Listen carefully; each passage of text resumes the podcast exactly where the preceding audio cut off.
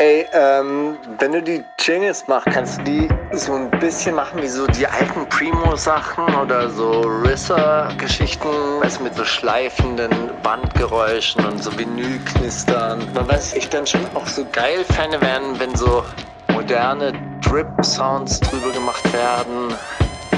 Und eigentlich auch so 808 Wing-Schleifer-Sounds, weißt du, so richtig verzerrte. So dass halt richtig knallt.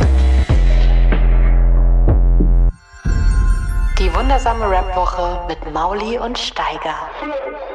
Ja, ich check gar nichts mehr. Es gab doch auch so einen Schuh von Gucci oder so, der aber auch nur so ein NFT war.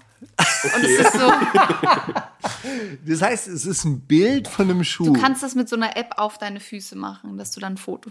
Das. Nicht wahr. Doch, irgendwie sowas gar. Ich weiß nicht, ob es ein NFT war, aber es gibt auf jeden Fall diese App, dass du dir einen Schuh kaufen kannst, den du halt aber nur den, den Virtuell hast. nicht. Der existiert, aber Ja. dann nur in deiner App, wenn du die gekauft hast und alle anderen, das ist so Ist das bescheuert? fälschungssicher. I don't know, das weiß ich nicht. Soweit habe ich da mich nicht reingesteigert, aber ich fand es dann schon zu bescheuert, um mich weiter damit zu beschäftigen. Ich finde es gut. Du kannst auch ins Mikrofon furzen und dann sagen, das ist ein NFT und du verkaufst es. Und ich, also verstehe ich den tieferen Sinn dahinter nicht oder hat es einfach keinen? Ihr Kunstsammeln an sich ist ja so ein bisschen ne, so, ein, so, ein, so ein reiche Leute-Ding einfach. Oder so, so ein Exklusivitätsding, so ein, ey, guck mal, Also- das habe jetzt nur ich zu Hause, das Bild, und kein anderer. Ich kann. Naja, genau. oder? Also Das ist ist ja, halt, das ist einfach nur so quasi, du hast ein digitales Werk, das halt irgendwie so einen Stempel hat, dass es einzigartig ist, das zu deinem Aber macht. das ist doch, also Leute verkaufen doch Pixel. Es ist doch bescheuert. Das kann mir doch keiner erzählen, dass Leute das ernst das meinen. ist eine, eine Geldanlage. So, ich, also ich, ich check auch Wertpapiere generell und sowas nicht. Ich, ich verstehe nicht, warum man, was, denn, was da der Sinn hinter ist und warum man jetzt Bock hat, äh, Anteile von der Firma oder von der Firma. Das ist doch irgendwie abstrakt und was, also, oder? Nee, das ist Ich halt meine, der- so, das, das sage ich dem Falschen mit den BioNTech-Aktien. Nee, aber nein, nein, das ist nein. schon irgendwie auch eine komische, komische Konstellation. Nein, aber es sein. funktioniert ja, in, äh, funktioniert ja im Kapitalismus aus dem Grund, du gibst halt Kredit. Das, äh, Vertrauenskredit. nein, das nee, was überhaupt, wird. nein, du steckst ja Geld rein. Also wenn du eine Aktie kaufst, dann gibst du ja so quasi diesem Unternehmen Kredit. Achso, ja. Ja, du erhöhst ja die Kapitalmenge, mit der die dann arbeiten können. Und das ist ja der eigentliche Motor im Kapitalismus. Ja, du Geld, denkst, okay, das du gar kann nicht irgendwer hast. anders mein Geld äh, vermehren. Genau, ja. Ja, der, der kann gut reden, der, der weiß bestimmt, was damit zu tun und Genau. Also wenn du, es gibt ganz viele Leute, die beschäftigen sich damit, zum Beispiel kleine mittelständische Firmen auf die nächsthöhere Ebene zu bringen. Ja, du hast eine gute Idee, Mhm. du baust irgendwie so ein kleines Gerät, das kann einen Motor gut auslesen. Oder was, du schwäbischer Tüftler, ja, die typische Geschichte des schwäbischen Tüftler, der dann irgendwie so ein, ja, der, der, der, der, so, und der stellt eine Kleinauflage von zehn, zehn Stück her. Mehr Geld hat er aber auch nicht. Und mehr Geld kommt auch nicht rein. Er, kann, er wird nie irgendwie diese Grenze, diese Magic-Grenze zum Millionenunternehmen, zu Bosch, ja, herstellen. Entweder kauft Bosch seine Idee auf und macht dann daraus wirklich ein großes Oder geht zu so Geschäft. einem Investment-Tank. Oder er geht zu einem, so, zu so einem Investment-Dealer und der organisiert Risikokapital für dich. Also so reiche Leute, also wirklich dann reiche Leute, der klappert reiche Leute ab, die einfach Bock haben, in verrückte Ideen zu investieren. Die mit großem Risiko auch, also das Risiko ist ja, dass die Idee nichts wird und sich auf dem Weltmarkt gar nicht durchsetzt. Oder du hast halt Jackpot und dieses Ding ist halt wirklich der, der, Und du das warst nächste von große iPhone. Anfang an bei Netflix Jawohl, dabei, oder? Du bist dabei bei iPhone. Du hast Steve Jobs damals in seinem Zerrissenen Rollkragenpulli noch besucht und hast ihm dann den ersten Kaschmir-Rollkragenpulli besorgt. Ja, ist doch geil. Ja, das ist. Das ist auch eh in, in der amerikanischen Rap-Szene ist das das Normalste der Welt, ne? dass irgendwie Rapper, die so ein, eine gewisse, die so eine gewisse Grenze überschritten haben, einfach so zu in, in sich Investment-Pools anschließen. Dann kommen da Leute vorsprechen und die sagen, ja, hier hau ich 200.000 rein, ja, hier hau ich Ja, klar, aber du kannst ja auch gar nicht mehr verlieren. Ja. Das ist ja das Verrückte. Ab einer gewissen Menge Geld kannst du gar nicht mehr verlieren. Dann kannst du es einfach nur noch so ausgeben. Es wird immer mehr, es wird immer mehr. Und die armen Leute wie wir, wir müssen es erarbeiten mit diesen Radiosendungen. Wunderschöne Einleitung. Äh, willkommen, Nessie, hallo. Das war, Wo wir- wo wir grad das von den war Reichen mal und Schönen eine reden. Einleitung. Das war doch mal eine Einleitung nach meinem Geschmack. Hey Leslie, wir sind darüber gekommen, auf, die, auf dieses interessante Gesprächsthema über NFTs. Ja, Wie viele NFTs hast du? null. Warum? Ich, Keine Pixel, keine Schuhe, ich, virtuelle äh, Schuhe. ich check's nicht. Ich bin, ich bin vielleicht nicht so kunstaffin, ich weiß es nicht, aber ich, für mich ist das nicht so meins. Ja, aber Nessie, du Ich glaube, musst da investieren Leute, die sich weit weniger für Kunst Wirklich, interessieren. das glaube ich auch. Das glaube ich auch. Also Mauli und ich, wir machen jetzt demnächst auch eine Kunstsendung. Die heißt Kunst und Politik. äh, Wird bei RBB Kultur ausgestrahlt, oder? Ey, Wird's, wird's dann auch ein NFT? Wird die Sendung, jede Sendung wird ein NFT. Äh, Dann die würde dürfen, ich, wir, wir nehmen die auf, die dürfen immer nur zehn Leute hören. Und wenn die die fertig gehört haben, dann müssen die die weiter verkaufen für noch teurer. Okay, dann würde ich investieren.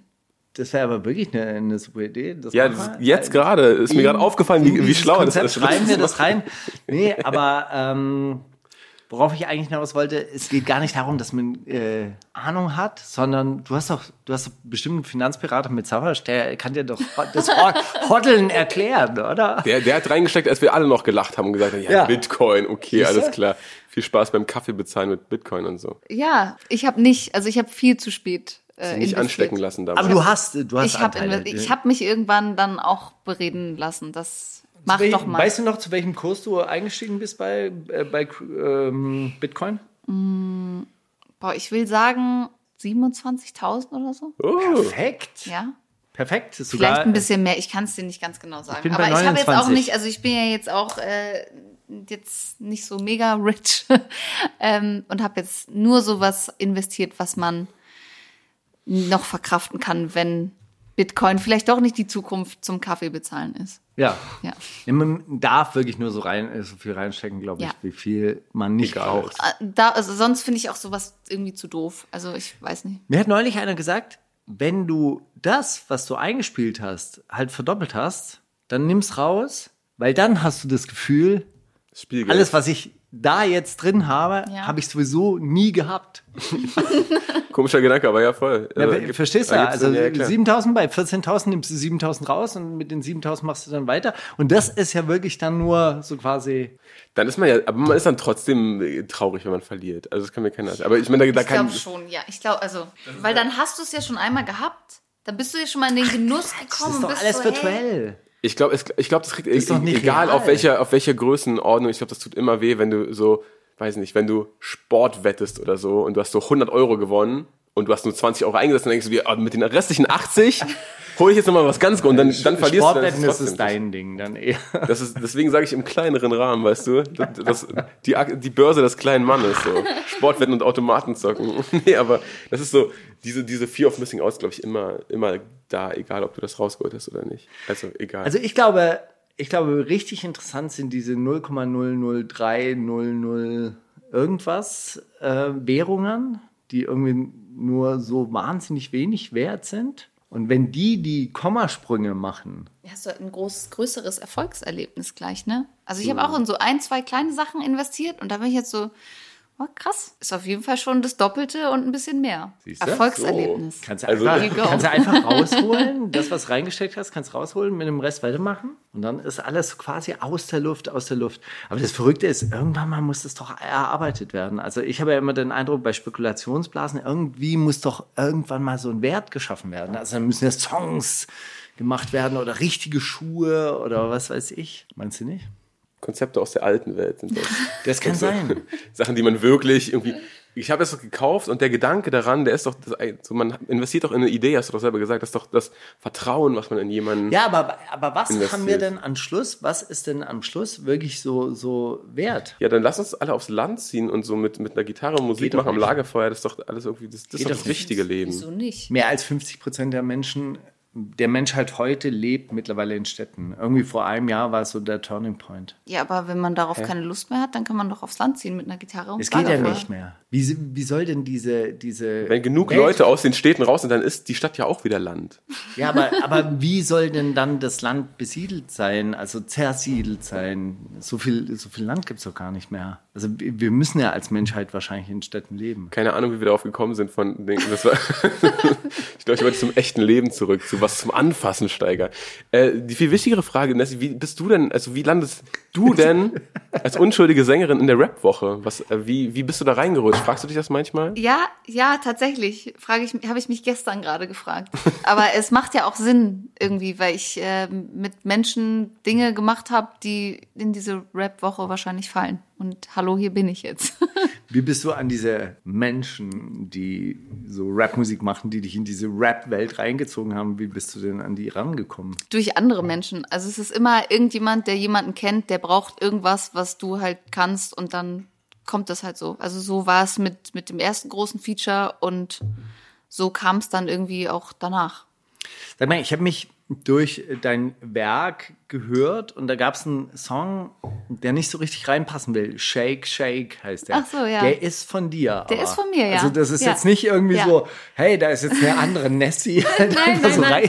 Ey, es gibt tatsächlich eine andere Nessie, die ist so eine Theaterkünstlerin, glaube ich, Nessie Tausendschön oder so. Das war am Anfang, äh, wenn man mich gesucht hat bei Spotify, immer ein bisschen äh, crazy. Aber nichtsdestotrotz. Also das der Algorithmus hat sie dich richtig, der Algorithmus hat dich richtig zu, Ja. zugeordnet. Äh, der Song ist von mir tatsächlich und äh, was viele Menschen, die mich jetzt eben aus dieser Rap-Welt vielleicht langsam so kennenlernen, nicht wissen, ist, dass ich nicht erst seit dem ersten Rap-Feature Musik mache, sondern ja, Wirklich?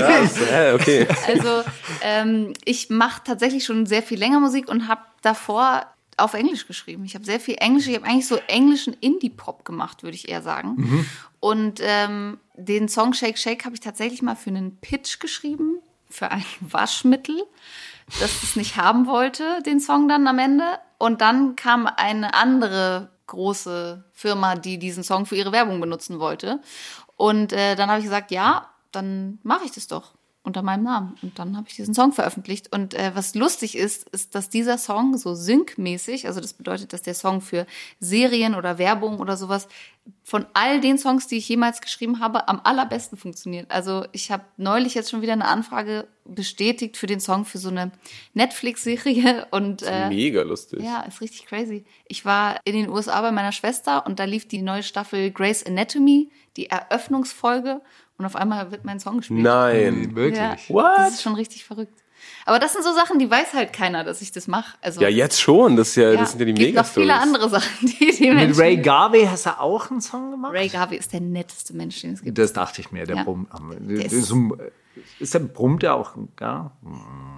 Ja, der sagt mal, hey, what's up, God bless. Der ist einfach ein geiler Typ, der wirklich, also ich liebe auch seine Frau, also die sind einfach richtig herzensgute Menschen. Und äh, Ray Garvey und ich haben eine lustige Vorgeschichte tatsächlich. Ich habe als, ähm, als junge Frau, habe ich vor vielen, vielen Jahren bei The Voice of Germany im, äh, in den Garderoben der Coaches gearbeitet. Das heißt, äh, das waren damals, oh mein Gott, also es waren Nena, Xavier Naidoo, The Boss Hoss und Ray Garvey. Die Achse des Bösen eigentlich. Total. Und Attila Hildmann.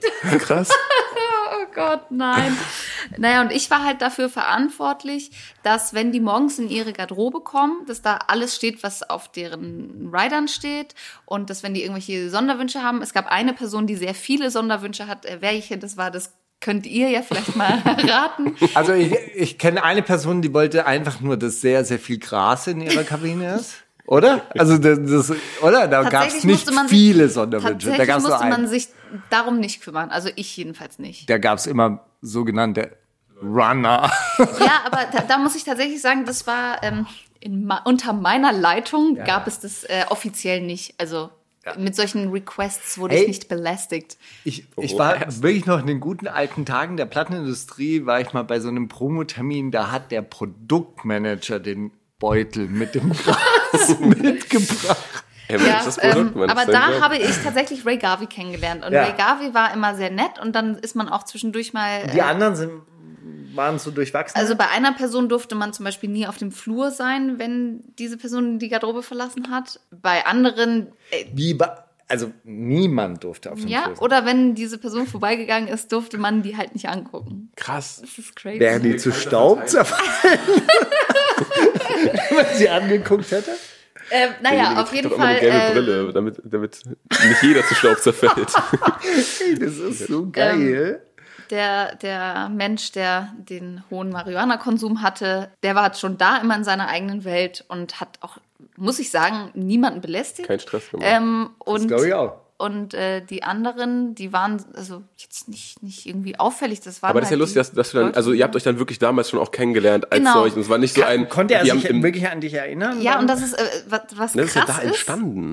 Oder? So, so, so verstehe ich Naja, das. so Nee, halb. nee. Also die Geschichte ist lustig, weil die Welt ist ja manchmal, in, vor allem in unserer Branche, irgendwie relativ klein. Man trifft sich immer zweimal. trifft sich auf dem Weg nach zweimal. oben und auf dem Weg nach unten. Ja, der Fahrstuhl des Lebens. ähm, genau, und Ray Garvey hat sich damals auch schon irgendwie so ein bisschen so, hey, wer bist denn du? Und bla. Und dann sind wir irgendwie ins Gespräch gekommen. Ich sag ja, der ist ein cooler Typ. Ähm, und dann habe ich ja gesagt, ja, ich mache auch Musik und so. Und seine Frau hat mir tatsächlich vor ein paar Monaten, als wir uns äh, getroffen haben, hat sie mir erzählt, dass Ray zwischendrin nach, auch nach The Voice of Germany immer geguckt hat, was ich gemacht habe, was ich released habe und so weiter und Wow, so fort. cool. Und das war echt äh, cool. Und ähm, Guck mal, ein bisschen Gänsehaut. habe ich. ja. Ey, wirklich? Einfach aber ein mich richtig das- netter Typ. Nein, weil äh, sowas rührt mich. Ich Ja, finde es ja. finde es total nett, wenn jemand so ist. Und äh, viele Jahre später hat äh, mein lieber Freund Abbas, ein Produzent, ähm, hat dann angefangen für Ray Garvey Sachen zu produzieren und hat mich dann angerufen und hat gesagt, hey, ich brauche hier irgendwie noch was, kannst du mal vorbeikommen, hast du hier noch eine Idee? Und dann habe ich äh, so Backings gesungen auf ein paar Songs von Ray und das fand er irgendwie ganz cool. Und ich hatte aber da gar nicht so mit ihm zu tun. Aber Mhm. trotzdem, was ich richtig cool fand, im Booklet auf der CD und so, und da stand hinter jedem Song, auf welchen Back, also welche Backings gesungen wurden von mir. Und das fand ich so, ey, das ist so nett, das hätte ich jetzt gar nicht erwartet. Wusste er, Ja, ja, dass, er wusste, dass du das dann warst oder, oder hat er das Irgendwie dann, schon, ah, aber geil. wir haben nicht aktiv Ah, okay. miteinander Kontakt Aber gehabt. das ist doch, das ist doch das wirklich. zeigt auch einfach, was er für ein toller Typ ist. Und dann kam. genau, es hätte ja auch anders sein können, dass es so creepy dann Ja, so, ja. so. Und dann Hallo, irgendwann, ich hey, weiß gar Nessie, nicht wir mehr. kennen uns doch damals aus der Garderobe. ja. Und jetzt machst du Musik. Das hätte ja auch, weißt du, Nein, überhaupt nicht. Also wirklich, das ist der, der, der reinste Herzensmensch. Nee, den aber es hört sich ja so an, das ist so richtig Ja. supportive und Auch aber auch nicht aufdringlich und, und ja. aufrichtig, ja. Genau, und dann kam irgendwann, hat, ich weiß auch nicht, es war wieder Abbas, glaube ich, der mich gefragt hat, meinte so, ja, kann ich Ray deine Nummer geben, der will dich anrufen. Und ich so, hä, Ray Garvey will mich anrufen, okay, crazy. Und ähm, dann hat er mich gefragt, äh, er hat da so einen Song und er hätte mich da gerne auf diesem Song. Und ich so, hä, mich? Warum? und ähm, er hat halt so gesagt, so ja, ich habe mir eine Liste gemacht mit, mit Leuten, die ich krass finde und du stehst ganz oben da drauf und ich würde gerne, dass du das machst. Und dann sind wir ins Studio und dann, beziehungsweise dann bin ich in Panik verfallen zu Hause, weil er mir den Song geschrieben hat mit diesem leeren Part. Und ich äh, war, habe meinem Mann dann gesagt, oh mein Gott, wie soll ich das machen, Ray Garvey will jetzt, dass ich auf dem Song mit ihm bin und ich muss ihm das, aber das muss alles relativ schnell dann natürlich immer gehen. Und da habe ich mich hingesetzt, habe so einen Part geschrieben und eingesungen und war so, oh mein Gott, was ist, wenn er das scheiße findet? Und er fand es aber cool. Und dann hat er gesagt, komm, wir gehen zu Abbas ins Studio und nehmen das dann vernünftig da auf und so. Und dann noch alles so verhübscht mit äh, Backings hier und da und Adlibs und bla. Und das war so toll und so nett. Und ähm, ja, Ray Garvey ist einfach. Ist Ey, einfach das sind ja diese Geschichten, weißt du, Ja. Leute da draußen, so ist das Musikgeschäft. So Ja. muss ich das vorstellen. Einfach Ja. Leute, nette Leute, die sich gegenseitig unterstützen. Nicht alle, aber es gibt noch welche, die wirklich nett sind und die auch aufrichtig supportive sind einfach. Also wo es, wo es nicht irgendwie eklig ist. Aber ich sage ja, das sind Geschichten, die hört man zu selten hier, oder? Also Wir, wir, wir kriegen so viel mit immer von Intrigen und Dings und jetzt hat der schon wieder gegen den und die haben doch früher jetzt verklagt. Ich finde, mit den Intrigen können wir gleich weitermachen, aber das war doch eine wunderschöne Überleitung Hey, zu mega. diesem Song. Ray Garvey Ja. featuring, aber da ist noch eine dritte Person Da ist dabei. noch so ein australischer Rapper drauf, ja, tatsächlich. Wie heißt er? Illy.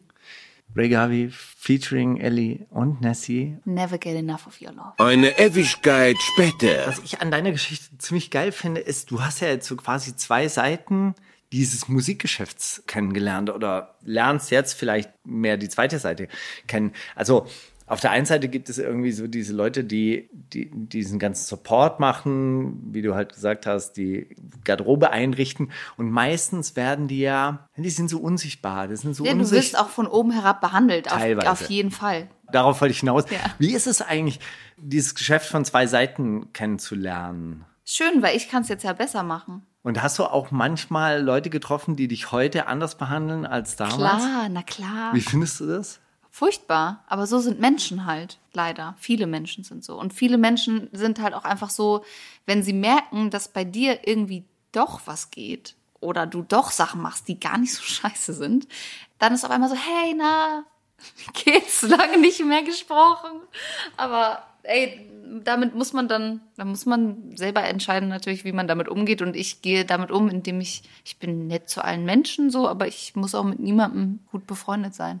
Habe ich diese Geschichte, habe ich wahrscheinlich schon öfter erzählt, aber von Too Short, der die zehn Regeln für langanhaltenden Erfolg rausgegeben hat und er hat gesagt, sei freundlich zu jedem. Die Frau an der Rezeption könnte nächstes Jahr deine Ganz genau. Produktmanagerin sein. Genau. Aber ich finde das auch generell, es ist so viel einfacher und kostet so viel weniger Energie, Ja. nett zu sein, als Menschen immer scheiße zu finden. Warum soll ich mich über jemanden aufregen? Das ist me- meine Lebenszeit mir Aber nicht bist du, wert. bist du da, also das klingt so, als wärst du davon überzeugt, aber hast du nicht, kennst du das nicht, wenn du so dir denkst, oh, heute ist ein geiler Tag, ich lächle heute alle Leute an und dann fällt dir manchmal so auf, wie manche dann so ihr Gesicht verziehen, weil die so zurücklächeln wollen, aber die haben es voll verlernt und machen nur so und machen so die, die Lippen dick oder so und so, hm, ich glaube, so guckt man nett. Also ich, ich glaube, das ist für manche super anstrengend, nett zu sein. Ach, ich glaube, wenn man irgendwie mit sich selber im Reinen ist und weiß, was man kann, was man tut und so, dann ist das nicht so schwer. Ich glaube aber, wenn man immer einen Groll hat in sich, äh, dann ist es schwer, ja. Dann Ich findest habe, du auch immer auch, was. ich habe auch manchmal den Eindruck, es gibt Leute, die kreisen so um sich selber und sind so die ganze Zeit mit sich beschäftigt und mit ihrer Außenwahrnehmung vor allem, mit der, Au- so mit, mit dem, was, was denken Leute Ja, jetzt, wenn voll. ich Ja, das mache oder wenn ich das, Das weiß ich gar mache. nicht, sondern ich glaube, dass, dass es auch wirklich so Leute gibt, die, die, die wirklich von sich denken, hey, mein Denken, meine Gedanken sind so wichtig. Ich kann es nicht ich ertragen, Nie, ich wenn, habe es noch nie verstanden. wenn, Leu wenn Leute mich stören. Also ich hatte so einen Intendanten bei Radio Fritz irgendwie so, der, der hatte immer den, den Eindruck, der hat, der hat immer in seinen Papieren geguckt und wenn er dir zugehört hat, hast, hattest du exakt zehn Sekunden, um seine Aufmerksamkeit zu kriegen. Wenn du es nicht geschafft hast in diesen zehn Sekunden, dann warst du verloren. High Performance Character. Und dann hat er, dann hat er auch immer so Sachen gemacht. Da habe ich mir gedacht, der lacht, aber das war so ein antrainiertes Lachen für fürs Mikrofon. Da hat er so irgendwie so. Gott. So gemacht, aber das war gar nicht, äh, dann habe hab ich ihn angeguckt, weil ich dachte, ah, okay, der hat meinen Witz verstanden, aber den hat er gar nicht, ver also das hat er einfach nur so automatisch gemacht, damit, damit da so eine Reaktion von ihm kommt. Das war ganz, ganz seltsam. Und bei dem hatte ich mir den Eindruck, den darf man in seinen Kreisen, also wirklich so, der hatte diese philosophische Art, so störe nicht meine Kreise. Und davon gibt's ja bei diesen Künstlertypen ja auch, äh, auch jede Menge. Ja, ich bin da, also meine Managerin, Shoutout an Steffi Rohn, die beste Managerin, die man sich wünschen kann. Ähm, die sagt auch immer zu mir, ich bin wahrscheinlich die pflegeleichteste Künstlerin, die sie hat. Wenn man sie ja vorgelebt hat. So, wenn so, so eine Sachen wie mit Ray, die geben einem ja Glauben an das Gute. Ja, aber das ist ja zum Beispiel sind auch Entwicklungen, die jetzt erst stattgefunden haben und vor zehn Jahren passiert sind, so ungefähr, ne? Also ich war zwischendrin halt auch einfach kein Arschloch. Nein, ja, aber du, du kommst ja auch von der anderen Seite. Also du hast ja genau diese andere Ja. Seite des Showgeschäfts, wo Leute normalerweise schlecht oder oft schlecht behandelt werden. Ich mache ja nicht erst seit zwei Jahren Musik, sondern ich habe wirklich damals angefangen, ich habe in der Punkband gespielt, ne? Und das war damals so, dass wir vor vor drei Leuten gespielt haben, vor fünf Leuten. Also ich wurde auch immer belächelt, bevor ich auf die Bühne kam, weil die Leute so dachten so, hä, komisches Mädchen mit irgendwie pinken Haaren und hat einen Bass in der Hand. Und dann, als ich dann aber angefangen habe zu singen, haben alle mal die Schnauze gehalten. Und ich wusste dann eben so, ey, ich muss mich darauf verlassen, was ich kann. Und das kann mir eben keiner nehmen. Und alles, was, was Menschen machen, wie die sich benehmen dir gegenüber, ist meistens nur eine Unsicherheit von denen selbst. Und ich finde, es ist einfach schön, wenn man Menschen freundlich und offen begegnet, weil, wie du auch gesagt hast, dass man eben nicht weiß, ob die Bäckereifachverkäuferin vielleicht nächstes Jahr deine Produktmanagerin ist oder was weiß ich nicht. Also, Ja, aber auch ne? nicht mal aus Berechnung, sondern Nee, nee, einfach, einfach nur, weil, du, jeder weil- Mensch Respekt ganz genau, verdient, ganz einfach. Ganz genau. Und so, ich, ich finde auch, man ist als Künstler, Künstlerin, man ist kein besserer Mensch.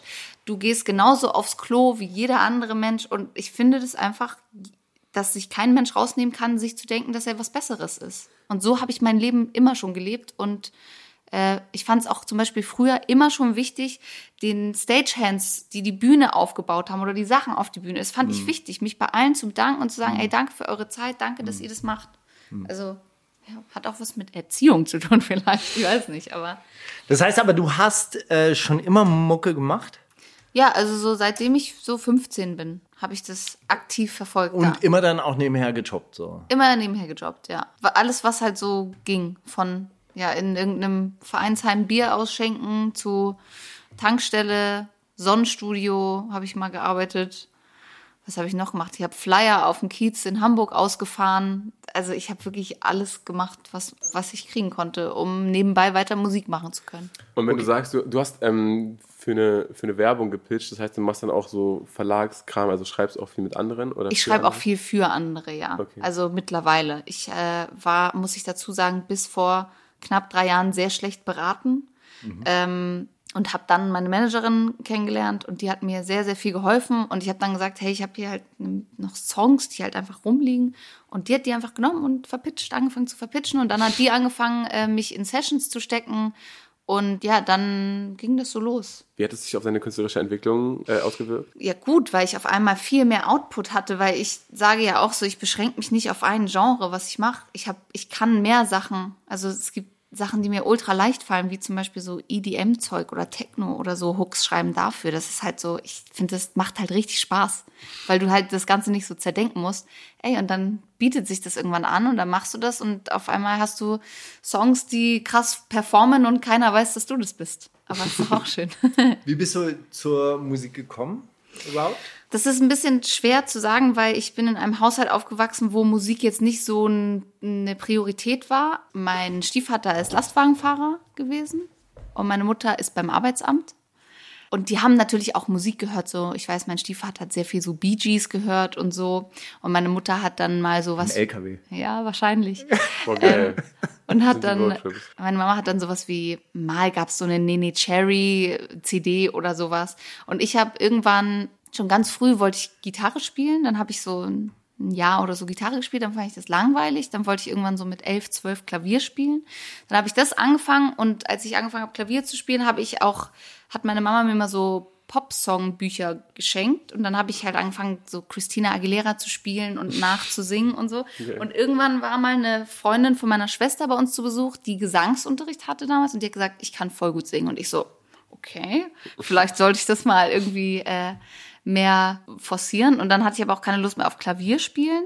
Und dann habe ich irgendwann mal so einen Kurs mitgemacht, äh, wo man so vier Wochen oder zwei Monate mit anderen Leuten Songs einstudiert hat und als Ergebnis dann so auf ein Konzert gegeben hat, wo man Coversongs Für nachgesungen hat ja. für seine Familie und Freunde so. Und das war so meine ersten Berührungspunkte.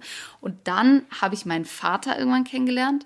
Und mein Vater ist äh, ein afghanischer Musiker. Und äh, ich denke mal, dass so diese ganzen Tendenzen zur Musik daher kommen. Ich habe aber nie wirklich viel mit dem zu tun gehabt danach, aber ich hatte dann irgendwann so einen super krassen Drang, Musik zu machen. Nachdem ich dieses erste tolle Konzert gespielt habe mit Coversongs, habe ich dann damals gab es so eine Internetseite, die hieß Bandnet in Hamburg. Und da habe ich dann äh, meine erste Band gefunden tatsächlich. Wir haben dann gesagt, okay, wir werden, wir werden Rockstars und haben diese Band gegründet und haben auch sehr viel gespielt. Also so von, ich glaube, von 15 bis 18, 19 haben wir echt sehr, sehr viel gespielt. Wie hießt ihr? wir hießen Personenaufzug. es gibt auch noch so ein, zwei, drei Songs auf YouTube, glaube ich, die man findet. Wir haben uns so genannt, weil wir haben Fotos im alten Elbtunnel, ich komme ja eigentlich aus Hamburg, haben wir gemacht und dann standen wir unter so einem Schild und da stand halt Personenaufzug und das Bild war so cool und wir haben gesagt, okay, wir haben keinen Bandnamen, wir nennen uns wir. einfach so, ja. Und ähm, wir hatten dann Das ist auch richtig ein Punkname aus den ja, 80ern. Voll, richtig. voll. Und wir haben dann tatsächlich auch, ah, ich weiß noch, das war also unsere ersten Songs. äh, Richie, mein Gitarrist, der heute unter dem Namen Georg auf Lieder auch Musik macht, der hatte eine Wohnung in der Feldstraße 32. Das war gegenüber vom Bunker auf St. Pauli. Und da haben wir so unsere ersten Songs halt geschrieben. Und da seiner Wohnung war ein Dönerladen und ein Internetcafé. Und in dem Internetcafé haben wir irgendwann alle Adressen von Bands, die wir cool fanden, von dem Booking und vom Management rausgesucht und haben drei Songs bei einem Kumpel im Wohnzimmer aufgenommen und haben dann so eine E-Mail geschrieben, so, hallo, wir sind eine Band, wir möchten gerne im Vorprogramm spielen. Wir wussten ja nicht, wie das geht und wir haben uns einfach gedacht, okay, scheiß drauf, wir haben bestimmt, keine Ahnung, wir haben so viele E-Mails verschickt und ein Typ hat uns geantwortet und das war damals der Manager von äh, Matzen und Tomte tatsächlich. Okay, lustig. Und äh, der hat dann gesagt, er würde uns gern kennenlernen und äh, hat uns dann, das war noch, das war so krass, weil den ersten Managementvertrag, meine Eltern natürlich gar nichts damit zu tun. Ey, das ist, ich finde es total faszinierend halt. Ja. So, wenn man selber jetzt mittlerweile in dieser Musikbranche halt seit 20 Jahren ist, Ja. aber wie Leute in dieses Geschäft kommen. Ja, ne? voll, So. voll. Und es war auch nur aus Eigeninitiative. Ja, ne? Wir haben einfach alles gespielt, was ging. Dann haben War wir das halt dieses diese. Grand Hotel Van Cleef? Nee, da waren wir. Nee, aber das hing so ein bisschen alles Mhm. zusammen, aber nicht, wir waren nicht bei Grand Hotel Van Cleef. Ähm, genau, und dann weiß ich noch, dass die zu uns nach Hause gekommen sind von dem Verlag und von dem Management und die haben sich mit meinen Eltern ins Wohnzimmer gesetzt und meine Eltern haben keine Ahnung vom Musikbusiness. Du warst noch ne? nicht 18. Nein, ich war noch nicht 18. Die mussten das unterschreiben. Ach du Scheiße. Ja. Ja. Aber die haben euch sofort gesigned. Die so haben quasi. uns gesigned, genau, und dann haben die uns auch ermöglicht, dass wir ins Studio gehen können, Sachen aufnehmen können, bla bla bla, ein paar Konzertchen hier und da und dann haben die uns auch mal so ein so ein paar Bändchen für Rock am Ring oder so klar gemacht, dass wir auch mal sehen, wie die Großen dann da spielen und so. Und ähm, irgendwann war, ich weiß gar nicht, ob ich so 18 oder 19 war und dann hatte ich mit einem Schlag keine Lust mehr darauf, weil die dann auf einmal gesagt haben, ja, wir sollten doch mal anfangen, Songs zu schreiben, die ein bisschen radiotauglicher wären. Und ich war da halt komplett gegen. Ich war so, ey, dafür mache ich keine Musik. Ich will Musik machen, auf die ich Bock habe. Und wir waren relativ dagegen einfach. Und jetzt bin ich so, oh mein Gott, bitte spielt meine Songs im Radio. Aber früher war ich halt so, ich habe da keinen Bock drauf. Und ich hatte dann auch keinen Bock mehr auf die Band irgendwie und muss auch Ja, aber es ist ja auch eine bescheuerte Ansage von irgendeinem Ja. Management. Hey, mach doch mal Musik. Ich war aber Radio auch in- werden kann. So, Mach schreib doch mal einen, der einen richtig viel Geld Ja. reinbringt. Ja. Das doch Schreib doch mal so einen richtigen Hit. so richtig, mach doch mal einen Hit Weißt du, sowas wie Girly Girly halt. Ja, aber kennt äh, das ist dann auseinandergegangen und ich muss auch sagen, ich habe mich damals auch echt wie ein Arschloch verhalten. Ich bin dann, ich habe mich auch bei keinem mehr gemeldet, ich bin dann nicht mehr zu den Proben gekommen und dann habe ich irgendwann beschlossen, also habe ich irgendwann in dieser Tankstelle gearbeitet, habe ich so ein Mädchen kennengelernt, die mit der ich mich voll gut verstanden habe, die wurde dann meine beste Freundin und die ist dann irgendwie nach Berlin gezogen und ich war so, ich habe eh nichts zu tun. Ich habe meiner Mutter die ganze Zeit gesagt, ich hätte mich bei so einer Schule beworben als damit ich eine Ausbildung mache als Mediengestalterin oder sowas. Und ich hatte tatsächlich die äh, Bewerbung in meinem Auto mit mir rumgefahren, die ganze Zeit aber nie abgegeben. Weil ich wusste, ich wollte das nicht. Und dann äh, habe ich irgendwann gesagt, ja, wenn du nach Berlin ziehst, hier war auch nichts zu tun, ziehe ich halt auch nach Berlin. Und dann bin ich wirklich ähm, hier hingekommen.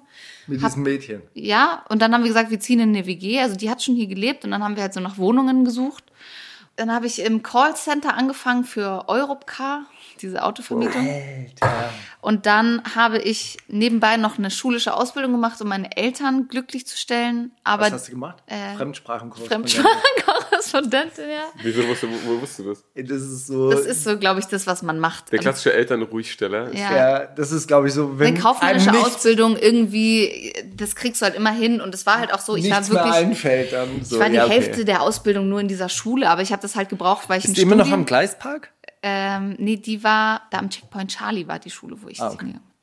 Aber das war so, ich konnte dann einen KfW-Studienkredit beantragen. Das heißt, ich hatte dann 300 Euro mehr im Monat und war so scheiß drauf, ich bezahle das irgendwann dann ab, wenn ich mal Geld habe. Kreditanstalt für Wiederaufbau. Ja, genau. Dann hatte ich ja niemanden mehr, mit dem ich Musik machen konnte. Und ich war ja, kannte ja niemanden. Und dann, ich hatte von Richie, von meinem Gitarristen, der hat mir mal so eine alte Gitarre gegeben. Und dann habe ich mir halt Akustikgitarre spielen beigebracht, so wie es halt brauchte.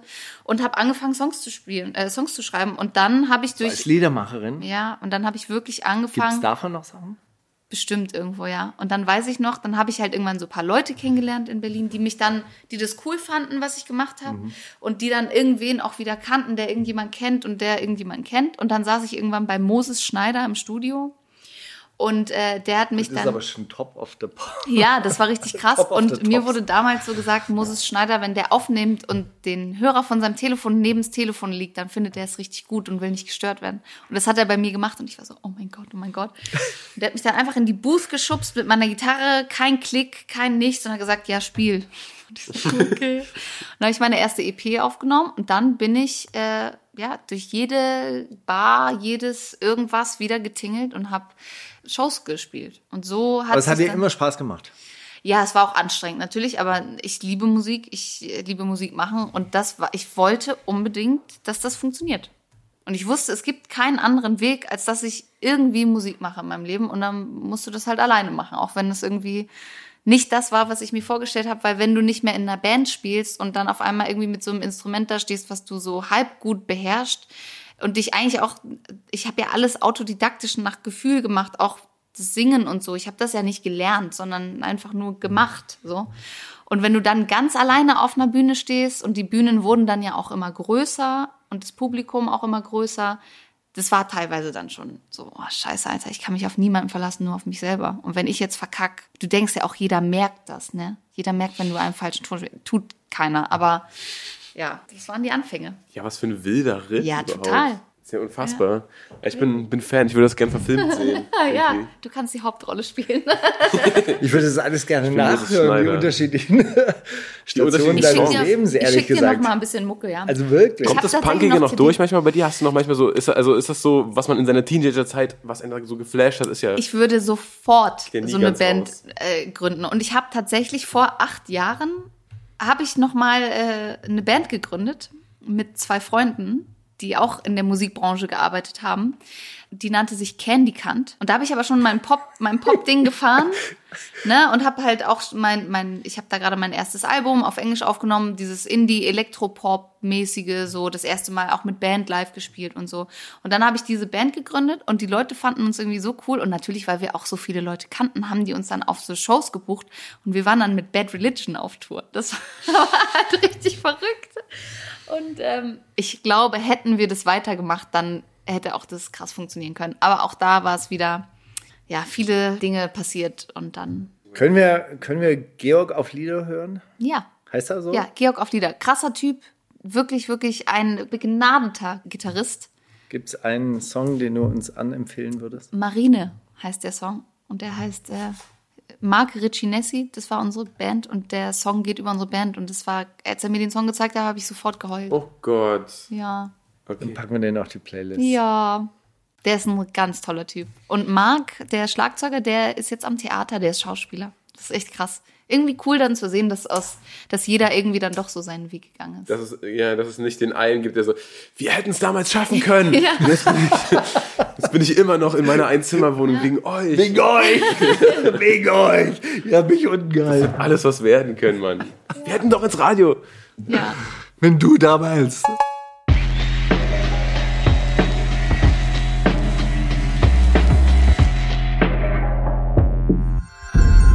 Themen der Woche.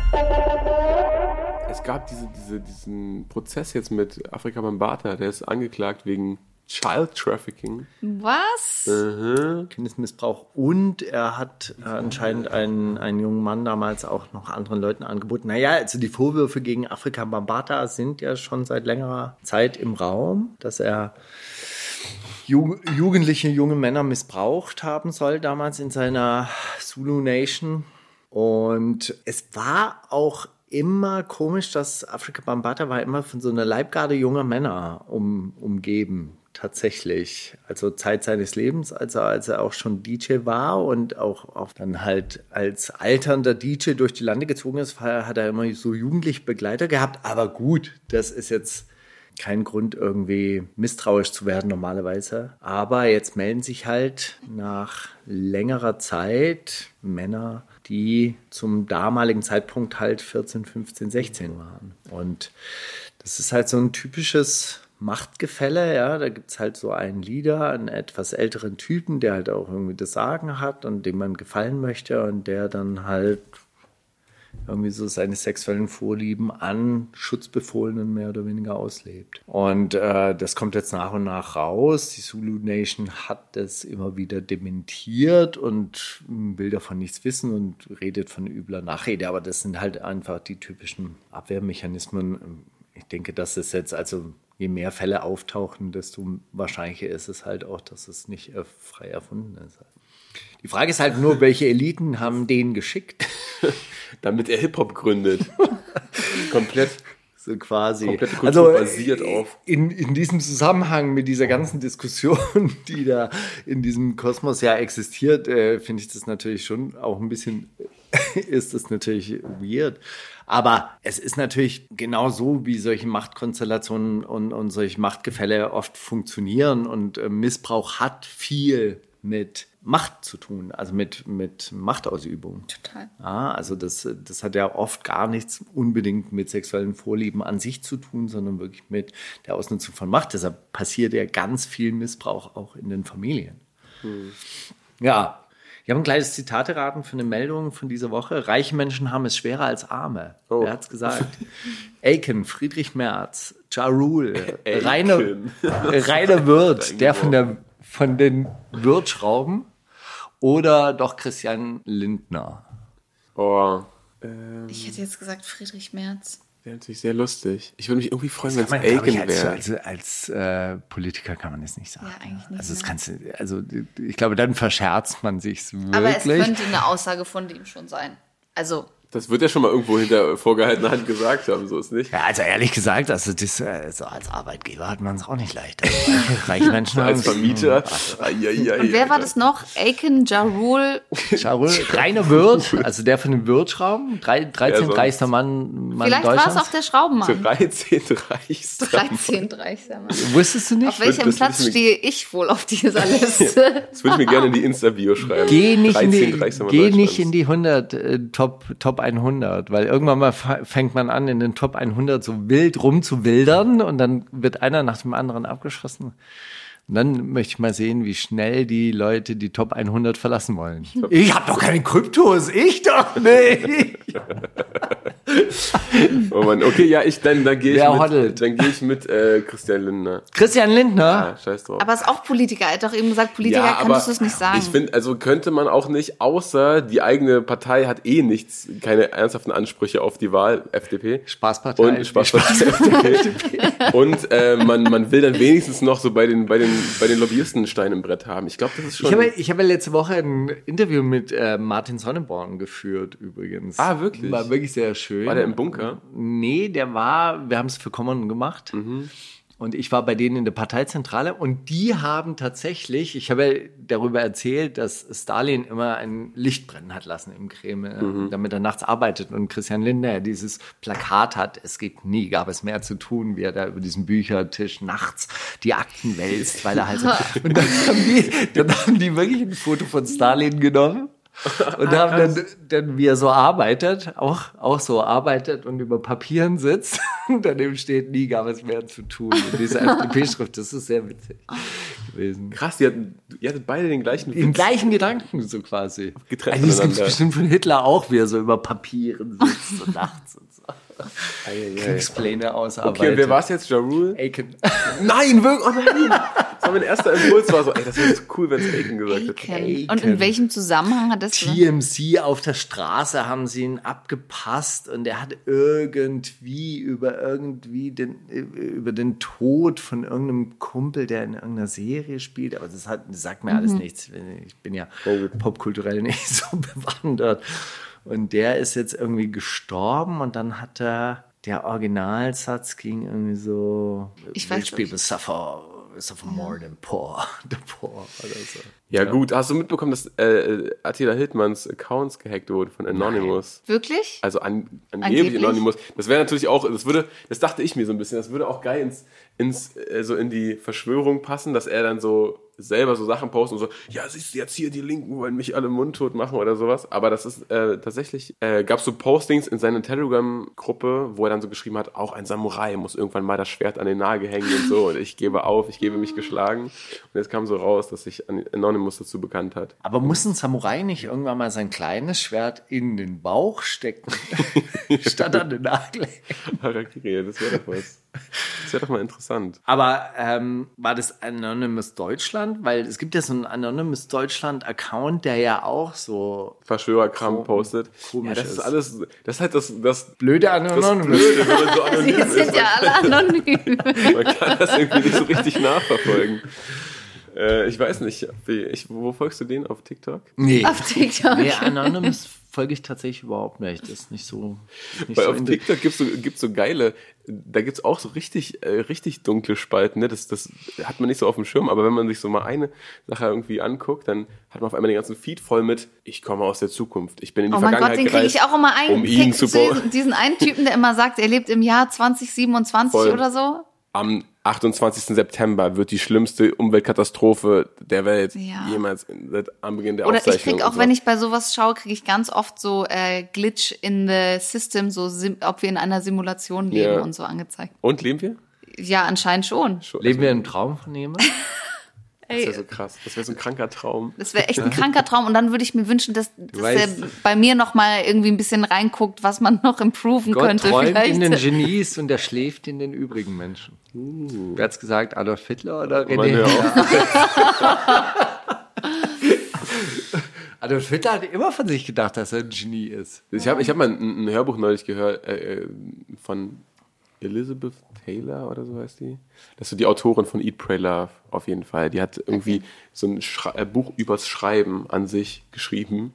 Und da sagt sie so, dass äh, ein ganz krasser Umbruch in der historischen Wahrnehmung von Künstlern war, so das nach dem alten Griechenland, nach dem alten Rom, wo Leute immer gesagt haben, sie, sie haben ein Genie, also sie haben einen Geist, der ihnen irgendwie den Zugang zu Kreativität ermöglicht, zu ich bin ein Genie. Zu so, ne, der, das dann so durch so diese Ablehnung der Kirche und so, nein, wir sind jetzt hier alle, äh, was ist Aufklärung, Französische Revolution, das, alles übernatürlich ist erstmal kompletter Quatsch. Ja, aber das und so. ist doch dann Der 17. Künstler ist das Genie. Und Ja, da, damit hat so diese, diese Rolle des Leidenden und sich selbst Zerstörenden, weil er unter diesem ganzen Druck nicht klarkommt, den Künstlers äh, so herausgebildet und wird seitdem auch immer wieder reproduziert, weil er dann, sobald irgendwas poppt, sagen, Gott, bitte beehre uns noch einmal mit deiner Gabe und sowas und nicht sagen, ey, ja, der hatte gut- einen guten Tag, weil mein Geist war irgendwie around. Ich hatte gerade eine gute, gute Connection mit dem. gute Connection. Und wenn ich mal verkacke, ja, mein Geist auch. Der Geist hat's verkackt. Ich, Ja. kann ich doch nichts für so. Das ist aber auch gut, dass man immer jemand anderem dann die Schuld in die Schuhe schieben Voll, und kann. Aber das ich macht find- einen ja locker. Und, ich finde und- es eigentlich ganz und schön, locker weil- man ja besser. Dieser Gedanke, den Funken so, so quasi einzuschnappen. Ja, also so, so, so quasi der, der, der Spark, der dann da so, so hochploppt, dass man den fängt. Und das ist halt dann. Und dann sagt, du hilfst mir jetzt. Nee, Wie ist es denn bei krass, dir? so. Also äh, ist es jeden Tag gleich, dass du jeden Tag auch denkst, ich bin ein gottverdammtes Genie Auf und heute gar schreibe ich keinen ein Fall. Bild. Auf gar Oder ist es halt Fall. manchmal irgendwie so, hey, das vibet hier jetzt gerade aber sehr gut und jetzt fließt es auch. ähm, also in der Vergangenheit vor allem sehr destruktives Verhalten mir gegenüber, mir selbst gegenüber. Also da war ich wirklich die leidende Künstlerin. Mir muss es immer schlecht gehen. Ich muss auf jeden Fall saufen und keine Ahnung, sonst kann ich nicht äh, kreativ sein. Und jetzt bin ich so, oh, es ist so cool, sober zu sein. Ich äh, liebe mein Leben. Alles ist eigentlich echt geil und es kommt einfach. Ich kann es nicht erklären. Ich höre was und dann, und dann kommt's aus mir raus, meistens. Aber aus ihr, hast du gehört? Ja, das ist der Geist dann. Sie selber. Nein, das ist der Geist, der dann in mir schlummert. I don't know. Ähm, Aber das ist ja, ich finde das generell voll die, ich fand das voll die schöne Sichtweise, weil das ja eigentlich nur so ein kleiner Switch in der eigenen Wahrnehmung ist, der einen von so ganz viel Druck oder auch so, äh, so selbstzerfleischender Kritik irgendwie oder ne, so Ansprüchen an sich selbst. Und so, hä? Das bist nicht nur du, jetzt mach dich mal locker, so ist doch auch egal. Wenn eine Idee kommt und dann geht die wieder weg, ja, dann halt hat die jetzt irgendwer anders, ist doch auch gut. Fand ich irgendwie eine süße, einen süßen Blickwinkel. Ja. Und, ja, und wie gesagt, so, das ist ja auch nicht gesund. Als, deswegen habe ich dich vorhin gefragt, so, weil bei, bei mir war das so ein bisschen so, ich hatte irgendwie mit 18 in der Schule so Sachen ins Internet geladen. Und auf einmal hatte das voll die hohen Zahlen. Und ich war so, ah ja krass, ja ich bin ja, logisch, ich bin ja auch der allerkrasseste. Und dann war ich erstmal eklig zu allen, so. Natürlich nicht bewusst und nicht Dings, aber wer jetzt so rückblickend betrachtet, Niemand durfte dachte ich mir so, angucken. nein, das natürlich nicht so, aber so im Verhältnis ah, jetzt erinnere ich mich, er aber war im, aber im Verhältnis daran, wie man sich heute so verhält, ist man schon so, ey krass, ich, so, das war einfach zu früh, zu viel Bestätigung, die ich so auch auf mich genommen habe dann und gar nicht so war, ja, ich hatte da Glück oder einen guten Tag oder das war halt gerade der richtige Moment, sondern es war so, ja klar, ich bin ja auch voll gut, klar habe ich voll den guten Song geschrieben. Ja, aber ich weiß nicht, ob das vielleicht auch daran liegt, dass ich irgendwie so stark depressiv war und selber auch gar nicht äh, an mich selber geglaubt. Also ich hatte gar kein Selbstbewusstsein. Also ich habe das einfach gemacht, aber ich habe niemals mich als gut empfunden. Okay. Und was dann immer, wenn du, wenn du so Props von außen bekommen hast, war das dann eher so ein Ich? Nee, das ist dann nett, das kann man auch annehmen, aber das kannst du, du checkst es halt nicht, dass du wirklich, also du bist in deiner Wahrnehmung so verschoben, dass du irgendwie denkst, so, wenn du jetzt einmal was Gutes gemacht hast, das nächste Gute muss danach kommen, weil sonst bist du weniger wert, so ungefähr. Hattest du das Gefühl, dass du es nicht verdient hast? Ja und nein. Aber es war eher ein, ein, ich kann es nicht anders beschreiben, als ein destruktives Verhalten mir selber gegenüber, mich selber überhaupt nicht zu mögen. Also dieses, alle anderen sind eh besser als du und alle anderen sind auch krasser als du und sehen besser aus und können besser singen. Und das, was du machst, ey, sei froh, wenn es irgendwie Anklang findet, so ungefähr. Aber ich war nie jemand, der sich hingesetzt hat und war so, boah, ich bin so krass, Alter, mir kann keiner ans Bein pissen. Nie. Nee. Ey, Glückwunsch. Danke. also Glückwunsch zu den Depressionen. Ey, Ja. ganz geil, aber, Gerade so ein bisschen, Nee, also das hat, sind immer die Falschen, die es sagen, oder? was, wieso? Nee, so, solche Sachen sagen immer die Falschen. Ja, äh, ich ich denke mir auch manchmal, es wäre, also wie machen manche Leute das, dass die rausgehen und denken so, sie sind so oberkrass, aber dabei können die nicht einen geraden Ton singen. Es wird, also ich würde mich halt, ich, ich, ja, könnte ich nicht. Aber das ist doch auch irgendwie was Schönes. Ich habe eine ganz andere Connection zu Musik und zu, zu der Kunst, die ich verstehe, ähm, als, als Menschen, die das vielleicht jetzt kurzlebig machen und sowas. Und ich habe meine Geschichte, ich habe Sachen, auf die ich immer zurückgreifen kann. Das kann mir keiner nehmen. So Und du kannst mich mit egal welchem Künstler in einen Raum setzen und ich schreibe dir einen guten Song. Und das weiß ich heute, ne? Aber deswegen denke ich trotzdem nicht, dass ich oberkrass bin. Ich kann immer noch so viel dazulernen. Natürlich. Und irgendwann mal der auch Goldketten als Haare implantiert. Und das, habe ich ja auch gelesen. Und das weißt du, das, das, es gab doch vor, vor kurzem jemanden, der sich da so einen Ja, riesenkrassen der Vert. Diamanten. Der wurde auch abgezogen. Der, der ist bei einem Ge- Der ist Konzert, rausgefallen, der ist oder bei einem nicht? Festival in die Crowd gesprungen Ja, aber und der ein hat's- Fan hat ihn abgerissen. Ja, aber er hat ihn Hat ihn zurückgegeben. Aber er hat ihn abgerissen. Aber es ist Aber doch so eher zufällig. Come on. Es Ja. ist doch so Das sind. Menschen im Spätkapitalismus, da habe ich mir gedacht. Was machen Leute im Spätkapitalismus? Und dieser Typ hat sich die Goldketten, also mit so kleinen Haken in der Kopfhaut irgendwie implantieren lassen. Aber ganz kurz, glaubst du das? Nee, das kann ich mir nicht Ich glaube, das ist der Mythos darum, um seine Perücke einfach. Ich glaube, der hat einfach eine, eine Perücke Ey, gemacht. ganz ist Entweder so, das wenn oder er das wirklich macht, dann ist er ja gestört. Aber das ist doch so Body Modification am Ende des Tages, oder? Voll. Nee, es gibt doch so Leute, die machen sich so Hooks, Sachen, irgendwas unter die Haut. ja, aber so eine Goldkette in Mexiko, da, also bist du, äh, die- da hast du schnell einen Skalp. ich glaube schon. Verloren, ja. Da hast du ganz, ganz viel hässliche Wunden am Kopf. Oh, außerdem stell dir mal vor, du bist in der Dusche oder so, du willst dir irgendwie, du hast Ringe an und willst dir durchs Haar, durch dein Gold, Goldhaar, Goldkettenhaar fahren So und dann bleibst du hängen und dann, Also insofern glaube ich schon auch, dass seine, ich glaube auch seine nicht, Perücke. Ich habe mir das Profil von ihm reingezogen und habe dann so diesen Switch gesucht, wie er vorher aussah, weil man sieht ja sein Gesicht auch nicht mehr, weil die Ketten so bis zur Nase hängen. Das ist ganz absurd. Und vorher war er halt einfach so ein irgend so ein Typ. Und Jetzt halt irgend so ein Typ mit Goldkettenhaaren. So. Also das irgendwie, ja. wenn man sonst nichts hat. Gut, zwei, zwei Sachen habe ich noch. Pop Smokes Grab wurde geschändet und das Eminem Mural wurde auch getaggt. Taggen ist Hip-Hop, das support ich, aber Schänden ist nicht Hip-Hop. Ja. Bitte kein Aber Afrika wann- Bambata-Joke jetzt.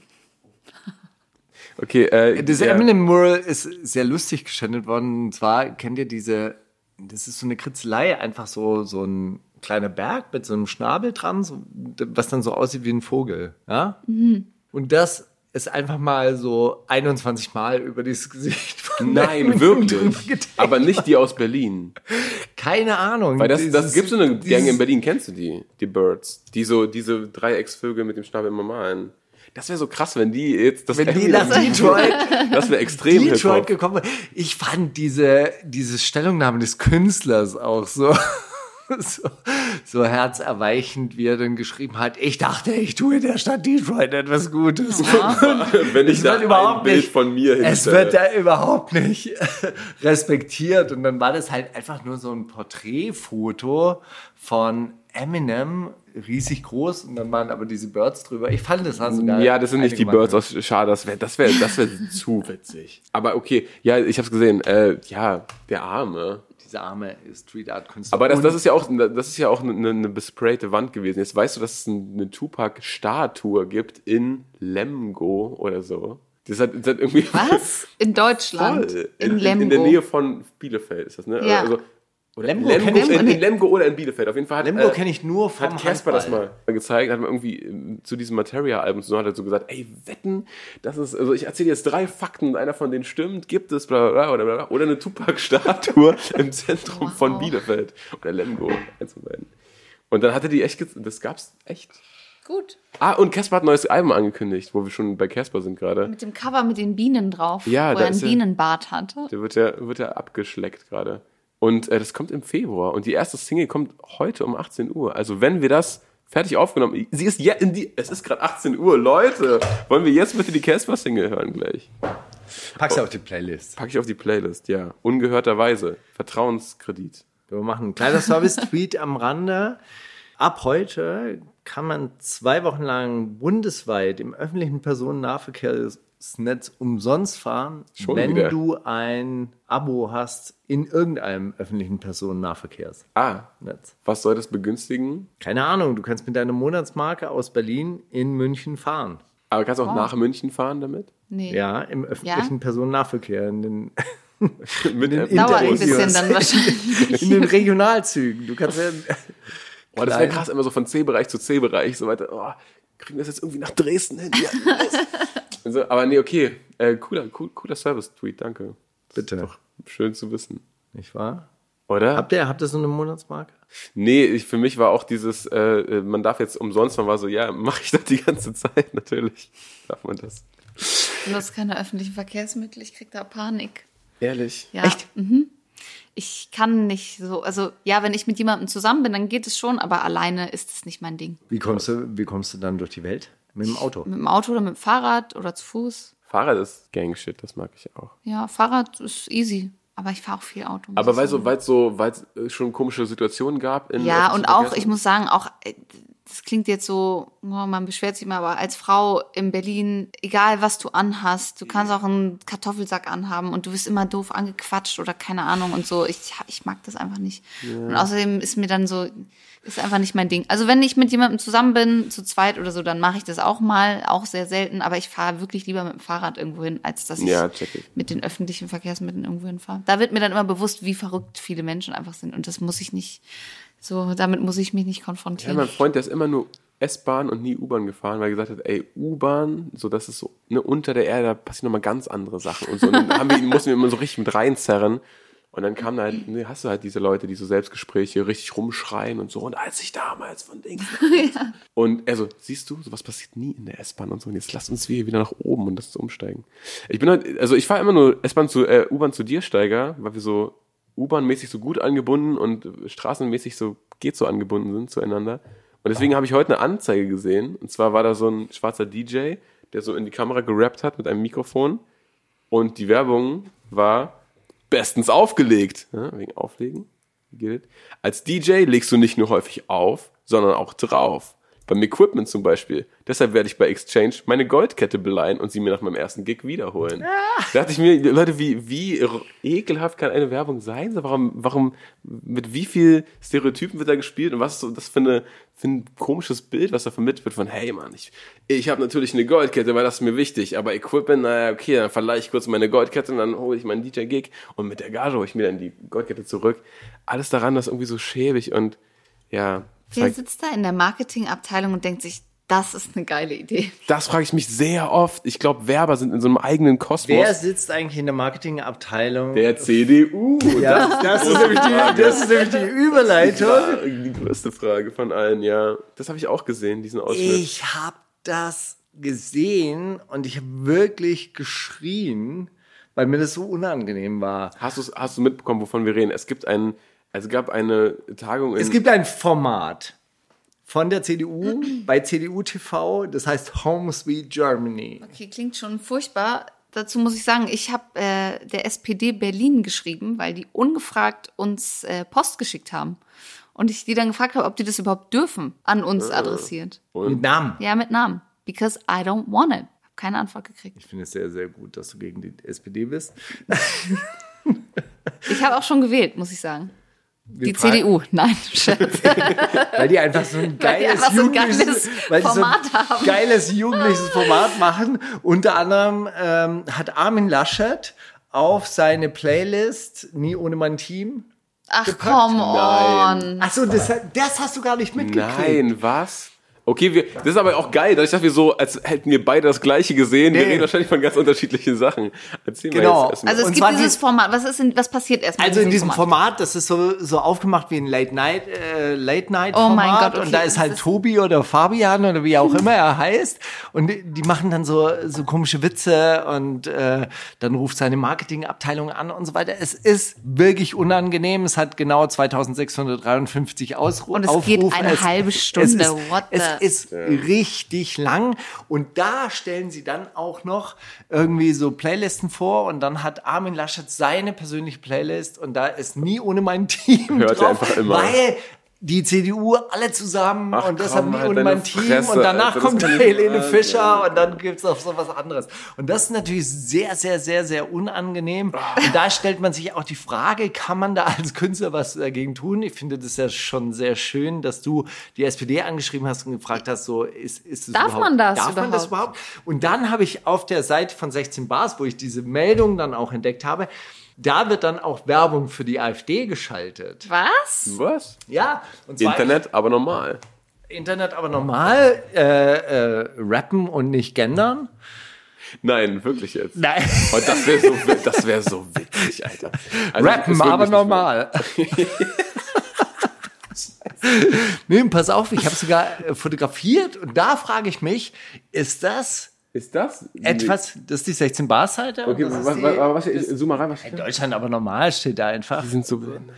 Also, das ist ja random eingespielte Werbung, Ja. aber kannst du dich da dagegen verwahren als Website? Ich würde es machen, auf jeden Fall versuchen, das, also, Naja, also wahrscheinlich haben die ja so einen Werbebanner-Anbieter, der ihnen. aber dann halt muss man Werbung den ein- Meine, kontaktieren. meine, halt. meine, Freundin war, meine Freundin war ganz lange in der Werbung und ihr alter Creative Director hat eine neue Institution gegründet, die Webseiten darauf hinweist, Mhm. wenn rechte Inhalte bei ihnen gespiegelt werden. Und äh, das, das wissen natürlich, wusste überhaupt keiner. Aber das, du kannst dann dagegen vorgehen, wenn du das, oder wenn du der Betreiber der Webseite bist, kannst du dagegen vorgehen. Ja, das gibt's tatsächlich. Frage ich ist- weiß ja nicht mal, wie die, wie die Seite heißt. Kann man raus. dagegen vorgehen, wenn die CDU, CDU TV deinen Song auf ihre Playlist? Du kannst es sicherlich Man entfernen sollte. lassen. Also ich würde es machen. Rede nicht über mich. Ich habe, okay, dann hast du was anderes gesehen. Das klingt ja auch super cringy, aber ich habe ein, ein Video gesehen, ein, dieser Ausschnitt aus dieser Motivationsrede von The Wolf of Wall Street, wo Leonardo DiCaprio ja so sein ganzes 200 Mann Büro so zusammenschreit und sagt, und jetzt gehen wir da raus und jetzt mischen wir die Börse auf und wir verkaufen den Leuten jeden Scheiß. Und das haben die einfach, einfach Originalton gelassen und Deutsch aber untertitelt, weil CDU-Zielgruppe wahrscheinlich eh das nicht versteht, was da erzählt wird. Und haben das dann so untertitelt mit, ja, jetzt äh, für, für Olaf Scholz hat sich jetzt ausgeschlumpft. Und jetzt gehen wir da raus und ziehen die letzten zwei Wochen noch mal richtig durch. Wir sind die CDU, jawohl. Und so, so peinliche Sachen. Da dachte ich mir auch, wer hält denn das für eine gute Idee, sowas zu verbreiten und sich so öffentlich Das sind Menschen, die sich halt nicht mit dem Internet auskennen. Das, Also, Ey, aber diese, diese Werbeagentur, die Home Sweet Germany produziert, die kennen sich ja offensichtlich aus. Die kennen sich ja offensichtlich auch mit, äh, mit Late Night Show aus. Und ich finde das wirklich absurd. aussieht. Oh Gott, oh Gott. und dann frage ich mich auch, wer, wer ist in diesem Cast und hält es für eine gute Idee, da mitzumachen? Sind es auch CDU-Leute? Ja, also das, das nehme ich mal an, weil sonst würde sich da niemand hinstellen. Stimmt. Also da muss das schon ein bisschen innere Leidensfähigkeit und Überzeugung mitbringen. Aber wer ist diese Werbeagentur, die diese Scheiße produziert? Wie viel Lebenszeit geht da schon wieder drauf? Und wie viele Leute und Bäume könnte man Aber retten in dieser auch. Zeit? Andererseits, vielleicht ist das auch so ein, so ein, so ein Inside-Job, weißt du, vielleicht so ein trojanisches Pferd, die, die lassen sich die CDU so von, von innen heraus zerlegen und machen einfach so peinliche Sachen, wie es geht. Und dann kommt raus, es war Rezo. Rezo hat die ganze Zeit gepitcht. Olaf Scholz. persönlich hat neben seinem Lieblingssong I Will Survive auch den I Will Survive. nie ohne mein Team auf die Playlist gepackt. Denn das ist seit Freitag sein und unser Motto. Armin Laschet höchstpersönlich hat seinem Lieblingssong I Will Ich möchte das nicht. Ich möchte das nicht. nie ohne mein Team auf die Playlist Ey, ich finde das einfach, das ist so Realsatire einfach. Ja, ja. Es wird immer können wir- schwieriger für Satiriker. Vielleicht können wir ja die Instrumentalversion von Nie und mein Team jetzt auch spielen. Aber jetzt so oft topic, ich saß da. Ich so, "Boah, das ist so cringe. Tut richtig weh, ne? Man, man, Meine Tochter saß hier und hat gelacht, damit. weil schon allein, wenn ich natürlich das Wort cringe benutze, ist es schon wieder cringe. es einfach so. es Mann, war aber so ja, ja. genau so habe ich reagiert. Und stell dir mal dann dieses doofe Gesicht von Armin Laschet vor. Der sieht sowieso schon so doof aus. Dann sagt er noch, das ist sein neues Motto. Nie ohne mein Team. Oh, Kokain Mann. auf Toilette. zu zweit. das ist falsch. Ich finde das einfach alles. weil Man weiß nicht, ob man lachen oder heulen soll irgendwie, ne? Ich rate Zitate. Ich rate Zitate, Zitate, ich rate. Äh, Ich habe ich hab ja äh, letzte Woche von, von, äh, das war ja auch in der Sendung, ähm, uns ja äh, Kira und Mokuba das Album von Raf, Shakusa und Yoshimitsu empfohlen. Und ich habe jetzt Zitate nur davon. Und ihr müsst raten, wer von den drei das jeweils war. Die haben gesagt, die haben sich einfach immer im Studio getroffen. Dann war der erste Satz, und worauf hast du heute Lust? Und dann war die Antwort immer, Blödsinn. Dann haben die einfach Blödsinn geschrieben. Und ihr sagt mir jetzt, von wem ist die Zeile, die wie folgt lautet? Wenn ich Chair sage, meine ich nicht die Sängerin, ich meine eher damit einen englischen Stuhl. Für Hater gibt's jetzt Geschenke dazu. Ich verdaue meine Fisch und Chips und gib dir meinen englischen Stuhl. Was ist los? Okay, das ist, äh, Yoshimitsu, Raf Kamura oder Shakusa? ich sag Yoshimitsu. Ich sag Chakusa. Yoshimitsu ist komplett richtig. Nessie hat's mal wieder gerochen.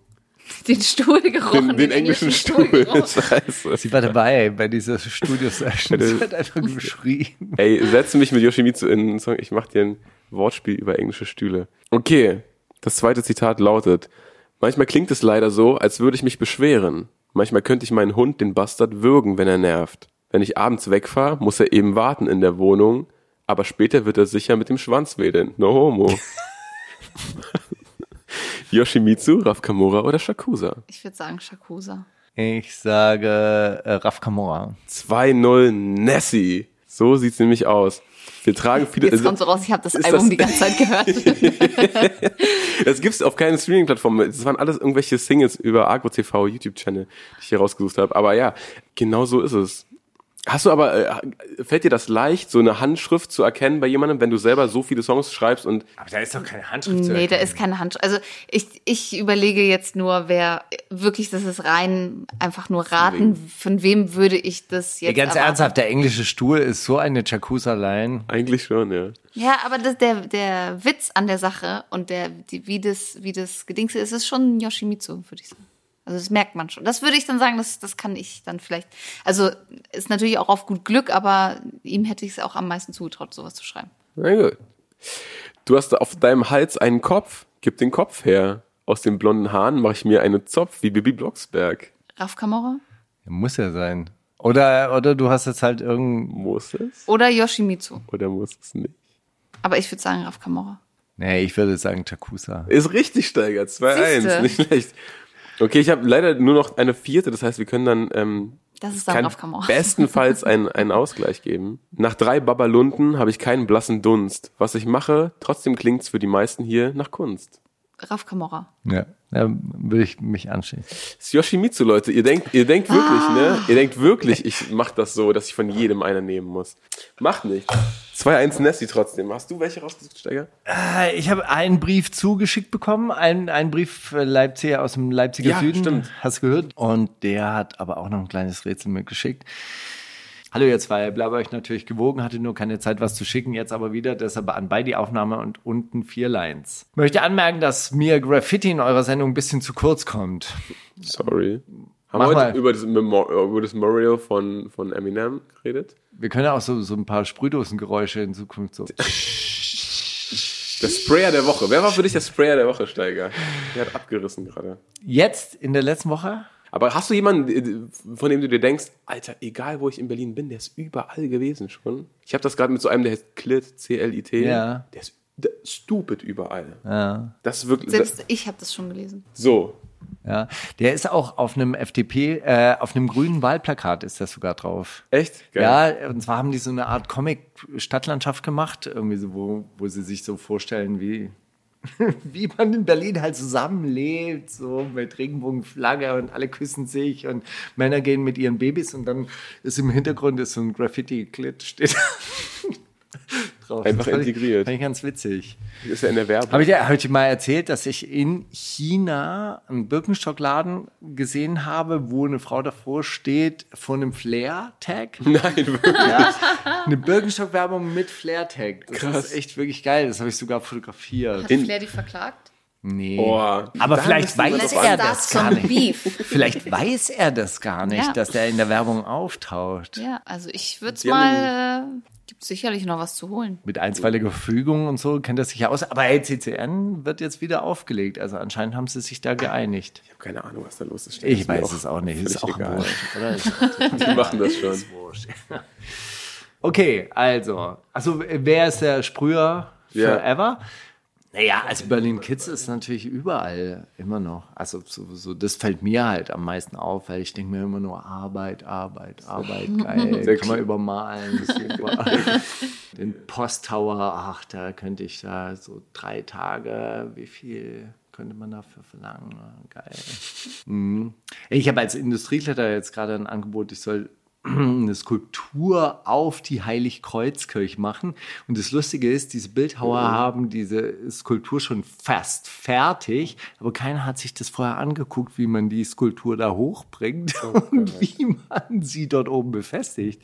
Das ist so quasi meine Aufgabe. Jetzt telefoniere ich mit dem Architekten, aber keiner hat mehr Pläne. Diese Kirche ist halt, was weiß ich, irgendwann mal gebaut worden. Dieses Kreuz ist in den 50er Jahren mit englischen Helikoptern draufgeflogen worden. Keiner kann mir sagen, ob dieses Kreuz stabil ist, ob man sich da dranhängen kann oder nicht. Ey, ist sehr witzig. Genau. Trial and Error. Ja. Einfach mal drum rumlegen, so ein Seil und dann ziehen. Und mal, wenn es runterkommt, kommt es Ja. runter. Oder? so, wo warst du eigentlich bei dem Brief? Vier Lines in dem Spiel, eines real. Es geht um Act One, Berliner Urgestein, der schon gemullert hat, als Steiger gerade Abi machte. Seine, sein Album Fat Cap Rap ist unglaublich gut dazu geeignet, jugendliche Künstler und Künstlerinnen dazu zu verleiten, ein bisschen Farbe in das urbane Grau zu bringen. Ich bin ein Writer, weiß, wie es heißt zu scheitern, ohne Outline abzubotten, weil die Polizei kam. Oder ich bin ein Writer, weiß, wie es heißt zu scheitern, ohne Fotos einzuschlafen, weil ich zu viel high war.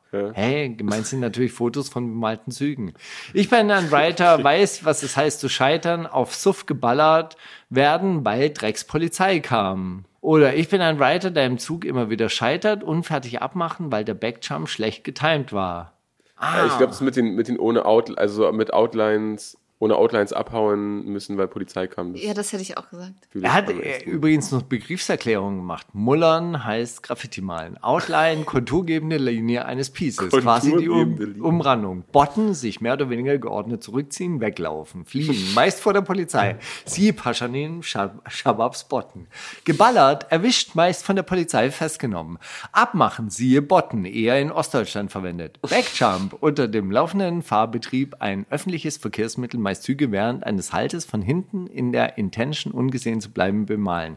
Soweit Ja. so gut. Gehabt euch wohl, Balduin. Ja. Ja. So. War es die richtige? Oder hat er, hat er das nicht dazu geschrieben? Richtig ist was- die erste Line ohne, Outline, ohne Outline abzubotten, weil die Polizei kam. Habt ihr So. die gesagt? Ja, haben wir Mann. Na, ihr wisst Schönes doch Bild Bescheid. auch. Akte One, siehst du? Ja.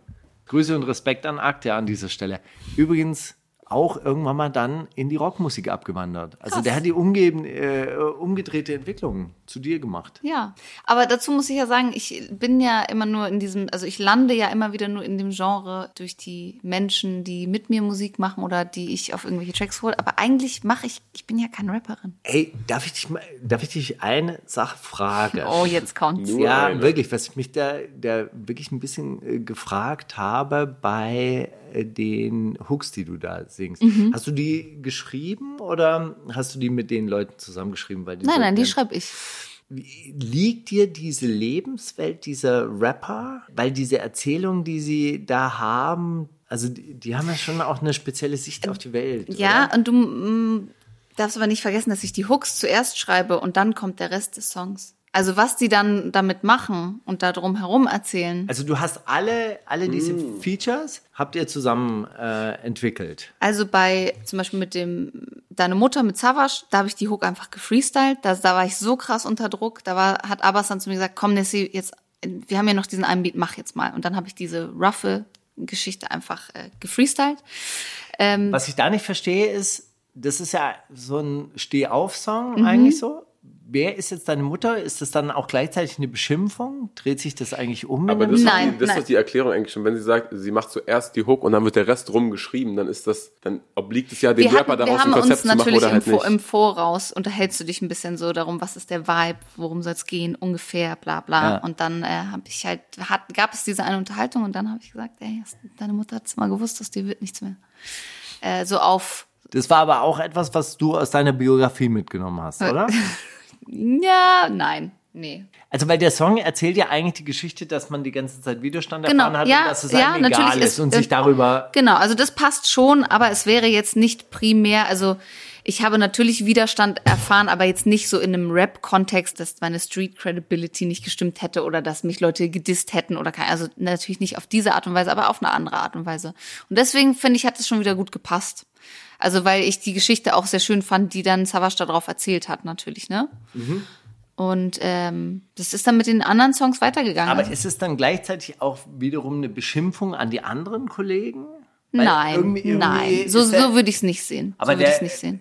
Es ist eher, es ist eher so dieses, wa- was, weil er sagt ja auch, ich höre sie reden, also dass die Leute sagen so, ja, aus dir wird eh nichts mehr so. Genau, ne? das habe so, ich, genau, das hab ich schon verstanden. Aber gleichzeitig hatte ich dann auch den Eindruck, der hat so noch eine zweite komische Ebene, dass man es den, anderen auch nochmal als Vorwurf zurückgibt, so quasi. Also jeder kann ja, das Schöne an Musik ist, du kannst ja einen Song hören und das für dich so interpretieren, wie du das fühlst. Das finde ich auch das Ich Schöne. nicht so viel nach Okay. über Songs. Weißt du. Aber also für Nein. mich primär war das jetzt kein, kein Okay, Grund. nee, so. das wollte ich nur wissen, weil das so, so ein bisschen sich so komisch gespiegelt hat. Also das war jetzt nicht der, der Hintergrund da bei diesem Song. Und bei Dicker Was war es halt eben auch kurzes Gespräch vorher und dann, ne, hier. Ich meistens äh, entweder mir kommt sofort eine Idee und ich freestyle diese Idee roh oder ich singe in Fantasiesprache Wörter, die phonetisch auch gut klingen Ja. und schreibe dann Mumble. Rap. Ja, Mumble Rap. Und äh, dann bei äh, dem Prinz Pi-Song zum Beispiel, da habe ich das nur gesungen, das habe ich gar nicht geschrieben. Da hat mich Friedrich gefragt, ob ich das singen möchte. Und ich fand den Song natürlich super toll, weil ich eben auch die Geschichte kenne, seine Frau kenne, weil ich mit den beiden halt auch mein persönliches Glück verbinde. Ähm, und dann habe ich das gemacht. Und bei den anderen Songs, Das ist die auch wirklich eine schöne Geschichte, ja, muss man sagen. Ja, ja. Ich habe sie vorhin erzählt, als du noch nicht da warst. Immer nur One-Night-Stands. Ja. die- Ja. Ja, ist gut. Das ist eine, eine gute Geschichte Ja. zur Zeit. Und äh, was viele Leute dann nicht verstanden haben, war, dass zum Beispiel die anderen Songs, die danach von mir rauskamen, wo Feature drauf waren, also wie jetzt zum Beispiel Bessere Fehler, wo auch ein Savage wieder drauf war, oder jetzt Perspektive mit Sierra Kid, das waren alles fertige Songs, die ich schon, das sind meine Songs, die ich fertig geschrieben habe und dann gesagt habe, hey, es wäre cool, wenn ihr auf diesen Song aufsteigt. Also da war es quasi andersrum, dass ich nicht für jemanden einfach was geschrieben habe und gesagt habe, okay, ey, hier das soll ungefähr das Thema sein, ich schreibe die Hook dazu, sondern äh, das sind meine persönlichen Songs. Das sind eben dann meine Geschichten, die ich erzähle. Cool. Ja. Bei Dicker Was habe ich mich nämlich gefragt, das ist ja eigentlich eher so etwas, was man so als Rapper halt zu hören bekommt, oder? So diese, diese Geschichte, ey, früher war es äh, cool, aber jetzt denkst du, du Das, bist ein Star. weißt du, wie die, weißt du, wie aus, du das äh, weißt du, wie, wie das internationale Künstler nennen in Deutschland, wenn, äh, weil das ist, ein- das ist sehr deutsch zu sagen, ey, früher, fr- also du machst schon coole Mucke und das wird, wird mir auch ganz oft gesagt. Ja, ey, also du hast eine echt krasse Stimme, aber ich fand einfach auf dem ersten Savage-Song warst du, warst du viel krasser als alles das, was du jetzt machst. Und ich denke mir so. mal Mauli, ey. Ja, und das ist aber sehr deutsch und das äh, internationale Künstler nennen das the German backhanded comment. Das heißt, die sagen erstmal, ey, du bist voll krass und es war voll das gute Konzert, aber ganz ehrlich, wäre geiler, wenn du wieder wie früher sein würdest. Hä? Krass, das, das ist witzig, dass das so ein Phänomen Ja, ist. es ist, es ist sehr deutsch und das ist auch sehr so, ich merke das zum Beispiel auf TikTok krass. Die Leute, wenn die, wenn du in deren Kosmos noch nicht stattfindest, TikTok Deutschland. ja, TikTok Deutschland. Ich habe da einen blauen Haken schon sehr früh bekommen. Und dann haben die Leute gesagt, hä, warum hast denn du einen blauen Haken? Ey, weil ich seit, keine Ahnung, 15 Jahren Musik mache und weil ich vielleicht auch schon, keine Ahnung, über 200, 300 Millionen Streams mit Songs generiert habe, die ich geschrieben habe oder woran ich mitgewirkt habe. Ein Nummer eins Alben mitgeschrieben, ich habe eine goldene Schallplatte, also so, ich habe schon eine Berechtigung, dass ich einen scheiß blauen Haken habe. Aber die Leute, sobald du nicht in diesem Kosmos stattfindest, sagen so, deine Frisur ist ja voll scheiße, was machst du? Wer kennt dich denn? Keiner kennt dich und deine Stimme ist auch scheiße. Ja, okay. Aber früher war es geiler. früher, ja, Früher schon. früher geiler, war meine ja. Frisur noch ganz Ja, anders. da war meine Frisur noch mehr scheiße, als sie jetzt ist. oh, ja. Ey, das Internet. Gut, dann spielen wir jetzt mal Prinz P featuring Nessie. Nur bei dir, glaube ich. Immer nur zu dir. Das sage ich doch. Ich, soll ich euch noch was Lustiges kurz erzählen? Bitte. Ich habe, äh, ich benutze wirklich jetzt die dümmsten Wege, um auf TikTok meine Musik zu bewerben, weil ich es einfach nicht verstehe. Und ähm, dann habe ich so eine Story gemacht mit äh, ein Lifehack, wie man Liebesbriefe, gelbe Briefe von der Polizei äh, nicht mehr bekommen kann. Und zwar habe ich dann gesagt, ja, und dann nehmt ihr halt diesen Brief, kennt ihr das? So Liebesbriefe, ich habe ganz oft nicht die Zeit dazu, die zu beantworten. Und dann äh, als erstes, um eure Perspektive zu ändern, geht ihr auf Spotify, sucht den Song Perspektive, bla bla bla. Und dann äh, geht ihr los zu eurem Briefkasten, nehmt den Brief und steckt den einfach wieder rein und macht den Deckel zu. Und dann hat die Polizei Berlin mir geschrieben, Oh ähm, wir machen bessere Fehler, aber unsere Briefe wollen einfach immer nur zu dir. Also die haben sich dann tatsächlich mit meiner Musik Welche. Werbeagentur Fuzis sitzen bei Wirklich, also äh, ich habe ich habe mich äh, am Twitter-Account. ich habe dann gesagt, ey, wenn ihr einen Song braucht, sagt mir Bescheid. Nein, ja. Nein, um Gottes Willen. Bitte, calm down. Das Gesicht zerfällt Nie ohne gerade. mein Team. Nie ohne mein Team, bitte. mein, Team mein Team ist blau, nie ohne mein Team. Nein, um Gottes Willen. Also nein, aber ich fand das. Ah, Perspektiven ist aber auch noch ein heißer Song. Auch ein heißer Kandidat. Oh, bitte nicht, bring die nicht auf irgendwelche Ideen. Okay, ich möchte noch von, von Jael, besser spät als nie, raufpacken. Habt ihr den zufällig jetzt hier mit offizieller Empfehlung an euch beide? Äh, das, das hat so ein ganz langes Intro und man denkt erstmal so, okay, was ist das so? Childish Gambino vielleicht? Was ist denn mein Release-Reiter? Ja, das ist Tyler the Creator vielleicht. Auf einmal kommt Jael reingesteppt und man denkt sich, unser Girl Jael macht jetzt so richtige, richtige Musik? Mega. Also Lieblingssong, der in letzter Zeit so rausgekommen ist. Hör ich mir an.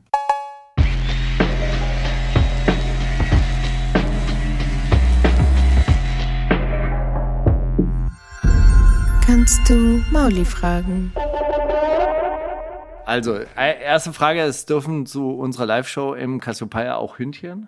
Hä, ja, oder? Aber Also- die müssten so Ohrenschützer eigentlich haben, die Hündchen. Nee, Wir, wir machen ja nur den. Wir machen ja eine Radios. Ach so, ja, nur so dann Podcast klar. live. Dann Aber sollten ja, doch. Hunde erlaubt sein. Also ich entscheide das jetzt für euch mit. Ja, Okay, mach danke. das mal bitte. Danke. Also, Außer Shakuzas ja, Hund. Der muss zu Hause warten. mit dem Schwanzwedel. Ja. Was war Die noch? zweite Frage, die ich habe, auch so in, im Zuge dieser Pop Smoke Gedenkalben, die da jetzt rausgekommen sind, wenn ihr zu früh gehen müsstet. Ja? Soll man eure Demos noch verkloppen? Genau. Auf posthumen Alben. Ja. Genau. Dürfte man eure unreleaseden Sachen veröffentlichen? Weil neulich habe ich ja irgendwann mal, hast du das, glaube ich, Ja, vorher... Anderson Park hat sich so ein Tattoo gemacht mit, Der ey, gemeint- bringt meine Demos nicht raus. Genau, es Scheiß? gibt einen Grund, warum ich meine Demos nicht rausbringe. Aber ich habe mir jetzt so gedacht, wenn man jetzt so durch meine Bücherkisten durchgehen würde und so weiter. Und ich fände es schon natürlich sehr romantisch, so eine, so eine romantische. Vorstellung, dass jemand so durch meine Skizzen geht und sagt, Das ist so krass, was der einfach aufpassiert. Er ist so ein krasser Typ. Wow. 18. Und das hat er nicht rausgebracht. Und das oh hat er nicht Gott. Was ist in seinem Kopf vorgegangen? Warum hat er das nicht veröffentlicht? Genau. Ja. Was für ein Genie der Typ hatte. Hatte. Was, was für ein Genie den umgeben hat, so. Also ich, ich sehe das sehr so zwiegespalten irgendwie. Ich denke mir einerseits, ne, natürlich so gibt's schon Gründe, warum man Sachen nicht rausbringt und so. Und manche Sachen sind einem einfach vor sich selbst so unangenehm, dass man gar nicht möchte, dass das irgendwer sieht. Andererseits, du ja tot. Andre, Ist ja genau, kannst ja nichts machen. Andererseits denke ich mir auch so auch manchmal, egal. Beim, ich habe super viele Songs rumliegen, die nur so zwölf Zeilen haben, von denen ich mir so denke, den muss ich irgendwann fertig machen. Andererseits, vielleicht ist der fertig. Vielleicht Aber sind zwölf Zeilen es- alles, was der Aber es wäre so schön, wenn so ein anderer dann fertig macht, der, der das dann für dich so Ja. sortiert und ordnet, weil du Voll. selber das nicht Ja. schaffst. Also bei mir dürfte man das. Ich, weil ich muss sagen, ich habe sehr, sehr viele Songs, auch die nicht released sind, die ich mir dann aber nach längerem Abstand auch wieder anhöre und mir denke so, oh, so scheiße ist das gar nicht. Und ich glaube, man selber ist oft zu nah dran, um das auch bewerten zu können, dass was gut ist oder nicht. Deswegen, ey, eigentlich soll man, das machen doch eh die ganzen Leute releasen doch eh wie wild. Dann los, raus damit. in diesem Sinne Hey Nessie, vielen herzlichen Dank. Das Danke, war, dass ich da äh, sein durfte. Wirklich, wirklich Wild. sehr, sehr, Wirklich? sehr, sehr schön und ich hoffe, wir sind die erste Sendung, die mal deine gesamte Story so in der gesamten Länge Ja. auch auch gebracht Die hat. gesamte Länge ist ja auch Quatsch. So, da gab es Nee, ja noch Da gab's noch hunderte sehr und viel mehr. Ihr könnt mich ja irgendwann einfach nochmal einladen, dann erzähle ich den Rest. Aber ja, also ich glaube, so viel und so ausführlich habe ich darüber mm, ja noch nicht so krass gesprochen. Ja, danke dafür. Ey, danke, euch. Spaß gemacht. Man muss ja nur die richtigen Fragen stellen, ne? Das ist die wundersame Rap-Woche mit Maulinger und Steiger. Es sind Briefe an dich und an mich. Es sind Briefe an uns. Moin ihr zwei. Dann halt auf Hektik. Heute in chronologischer Reihenfolge Marx, Rap, Rassismus und Solidarität. Ich fange mal mit einem Dead Press Zitat an. Know your enemy, know yourself, that's the politics. Doch wer ist das Yourself beziehungsweise das Wir, von dem ich hier sprechen will? Kurze Antwort. Die verächtlich gemachten, die überflüssigen, die ausgegrenzten und die sich verweigernden. Dazu ein kleiner marxistischer Exkurs.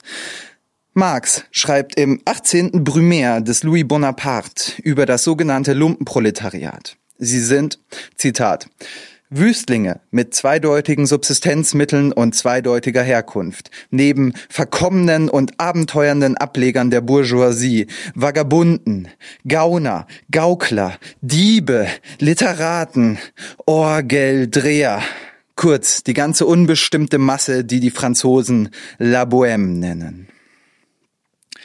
Zu Marx Lebzeiten hatte diese Bevölkerungsschicht, abgesehen vielleicht vom Orgeldreher oder dem Literaten, vermutlich nicht den besten Zugang zu den kulturellen Produktionsmitteln der Gesellschaft. Für die Gauner, Gaukler, Diebe und Dealer, die Marx vergessen hat, sieht das heute schon viel besser aus. Der kulturelle Einfluss der verächtlich gemachten Schichten ist heute nicht mehr zu leugnen. Und das Produkt kennt ihr tausendmal besser als ich. Und ich möchte euch dazu beglückwünschen, dass ihr und andere Brücken baut zwischen den Menschen und die Macht des Hip-Hop bzw. Rap in einen guten Dienst stellt. Doch auch in einer Zeit, in der Haftbefehl die deutschen Charts anführt und ein Großteil der Jugendlichen die besagten kulturellen Produkte konsumieren, können wir die feindliche Einstellung eines bedeutenden Teils der deutschen Gesellschaft gegen Menschen feststellen, denen Rassismus und Klassismus entgegengebracht wird. Die Attentate des NSU, Hanau, Halle, der Wiedereinzug der AfD in den Bundestag, die verweigerte Aufnahme von Geflüchteten aus Afghanistan. Das ist die deutsche Realität. Wieso dürfen eigentlich so viele Menschen, die seit Ewigkeiten hier leben und zur Schule gegangen sind, in ein paar Tagen nicht über den neuen Bundestag mitbestimmen? Die Antwort bzw. das Problem heißt Rassismus. Wer sich nun praktisch gegen die krassesten Auswüchse dieser menschenverachtenden Ideologie und dem Wiedererstarken des Faschismus stellt, wird zur Zielscheibe der sogenannten Sicherheitsbehörden. Letzten Mittwoch war Prozessbeginn gegen vier Antifaschistinnen in Dresden, unter ihnen auch Lina. Das nur am Rande, leider keine Zeit, die ganze Geschichte hier wiederzugeben. Hier möchte ich nur argumentieren, dass es Zeit ist, dass diejenigen zusammenstehen, die ein Leben ohne Unterdrückung suchen. Dazu ist es wichtig, einander würdevoll und ohne das rassistisch-patriarchale Gift dieser Gesellschaft zu begegnen. Subkulturen, egal ob Hip-Hop, Fußball, Punk oder K-Pop, können Orte sein, an denen wir uns zusammenfinden. Und Hip-Hop ist dafür quasi vorbestimmt, denn Hip-Hop hat das fünfte Element, Street Knowledge. Es ist so wichtig, die Leute auf und in den Straßen seines Viertels zu kennen. Es ist wichtig, miteinander zu reden und rauszufinden, was gut ist und was schlecht ist für den Kiez. Eine starke Community kann extrem viel abfangen und noch mehr erreichen. Natürlich ist das Wir, von dem ich gesprochen habe, erstmal nur eine schöne Vorstellung. Ganz ähnlich wie die Einheit der Arbeiterklasse. Kommunisten wissen, wovon ich rede. Doch damit die Vorstellung Realität wird, ist es erstmal notwendig, ins gemeinsame Gespräch auf Augenhöhe zu kommen. Mit einem solidarischen Gruß, voll radikaler Zärtlichkeit, euer Balduin aus dem Leipziger Süden. PS, Free Lina. Oder, um es mit Hannibal zu sagen, Fick Polizei und Fick, was der Richter sagt.